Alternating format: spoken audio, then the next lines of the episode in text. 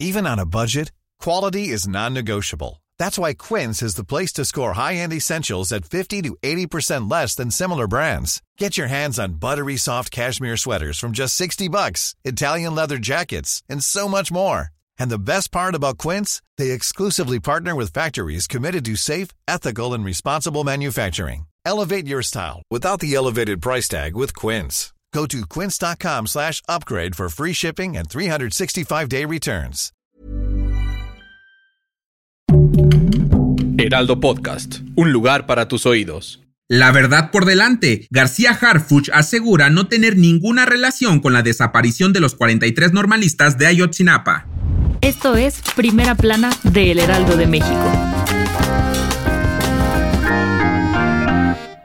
A nueve años de la desaparición forzada de los 43 normalistas de Ayotzinapa, el subsecretario de Derechos Humanos, Población y Migración de la Secretaría de Gobernación, Alejandro Encinas, señaló que si en este sexenio no se revela la verdad de los desaparecidos, garantiza que en los próximos seis años se sabrá todo. Durante el segundo informe que se ofreció a los padres de los 43 jóvenes, Encinas aseguró que no se les brindará información falsa sobre el paradero de sus hijos, por lo que pidió tengan paciencia para no generar expectativas falsas, además de que mencionó que el exsecretario de Seguridad Ciudadana, García Harfuch, sí aparece en los informes realizados. Ante el revuelo que se ha hecho sobre la presunta participación del aspirante a la candidatura de Morena por la jefatura de gobierno de la CDMX, Omar García Harfuch aseguró que no participó ni tuvo nada que ver en la construcción de la llamada verdad histórica de la desaparición de estos jóvenes. Harfuch dijo que durante el tiempo que se dio la desaparición de estos normalistas, él se desarrollaba como integrante en la división de gendarmería de la Policía Federal y no como coordinador estatal de Guerrero. El exfuncionario señaló que esta información puede ser corroborada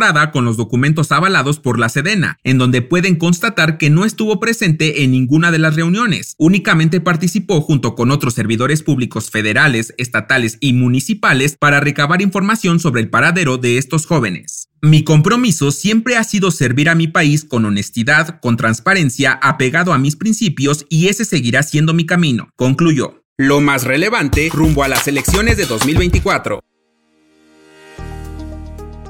Locura total. 285 fueron los aspirantes que se registraron para participar en los procesos internos de Morena que definirán a las coordinaciones de defensa de la 4T en nueve estados de la República, que serán los abanderados del partido Guinda para debatir en las elecciones del próximo año. El presidente nacional de Morena, Mario Delgado, informó que de acuerdo con los registros se inscribieron 110 mujeres, 174 hombres y una persona de otro género. En Chiapas se registraron 31 aspirantes. En CDMX se contaron contabilizaron 32 registros. En Guanajuato hubo 19, mientras que en Jalisco fue el estado que mayor número de apuntados tuvo con un total de 49. En Morelos, 31 personas se lanzaron a registrarse. En Puebla fueron 27. En Tabasco, 21. Mientras que en Veracruz, 48 individuos se dieron cita en estos registros. Finalmente, en Yucatán, 27 personas fueron los valientes. Delgado dijo que debido a la alta demanda que hubo en estos registros para participar en los procesos internos, se realizaron encuestas de reconocimiento de los inscritos en cada uno de los estados. Entre los aspirantes se encuentran Margarita González Arabia, la senadora Sacil de León, el senador Eduardo Ramírez Aguilar. Asimismo, varios de los inscritos renunciaron a sus cargos como secretarios o funcionarios del gobierno federal y de las administraciones estatales. Si quieres estar bien informado sobre las elecciones del próximo año, no te pierdas la cobertura Ruta 2024 a través de todas las plataformas del Heraldo de México. Escríbenos en los comentarios qué te parece este episodio.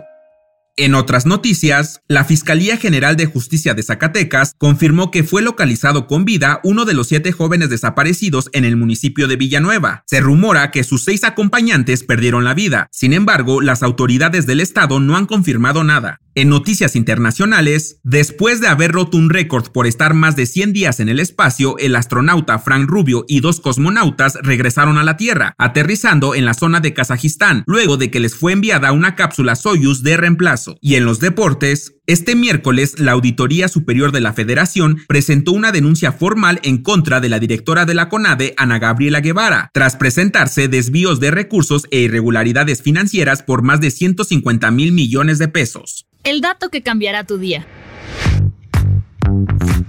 Seguro en alguna ocasión has pasado frente a un espejo y volteaste a ver qué tal lucías. Y claro, es algo totalmente normal, pero para algunas personas esto podría resultar todo lo contrario. Si presentas taquicardia, mareos, náuseas, sensación de ahogo y falta de aire, déjame decirte que padeces de isoptrofobia, miedo a ver tu reflejo en un espejo. Y más que ver tu propia imagen, el principal pánico es ver algo terrorífico como un fantasma, algún espíritu o una sombra que te acompañe. Este aspecto está relacionado con pensamientos supersticiosos. ¿Y tú, te consideras una persona con isoptrofobia? Cuéntanos en los comentarios. La recomendación. En México, 11 mujeres son asesinadas al día y solo el 24% son investigados como feminicidios. Escucha el podcast Que Nadie Nos Olvide, un espacio para buscar justicia, dignificar a las víctimas y concientizar sobre la violencia de género en el país. Yo soy Arturo Alarcón y nos escuchamos en la próxima.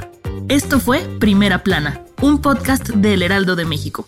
Encuentra nuestra Primera Plana en el periódico impreso, página web y ahora en podcast. Síguenos en Instagram y TikTok como El Heraldo Podcast y en Facebook, Twitter y YouTube como El Heraldo de México. Hasta mañana.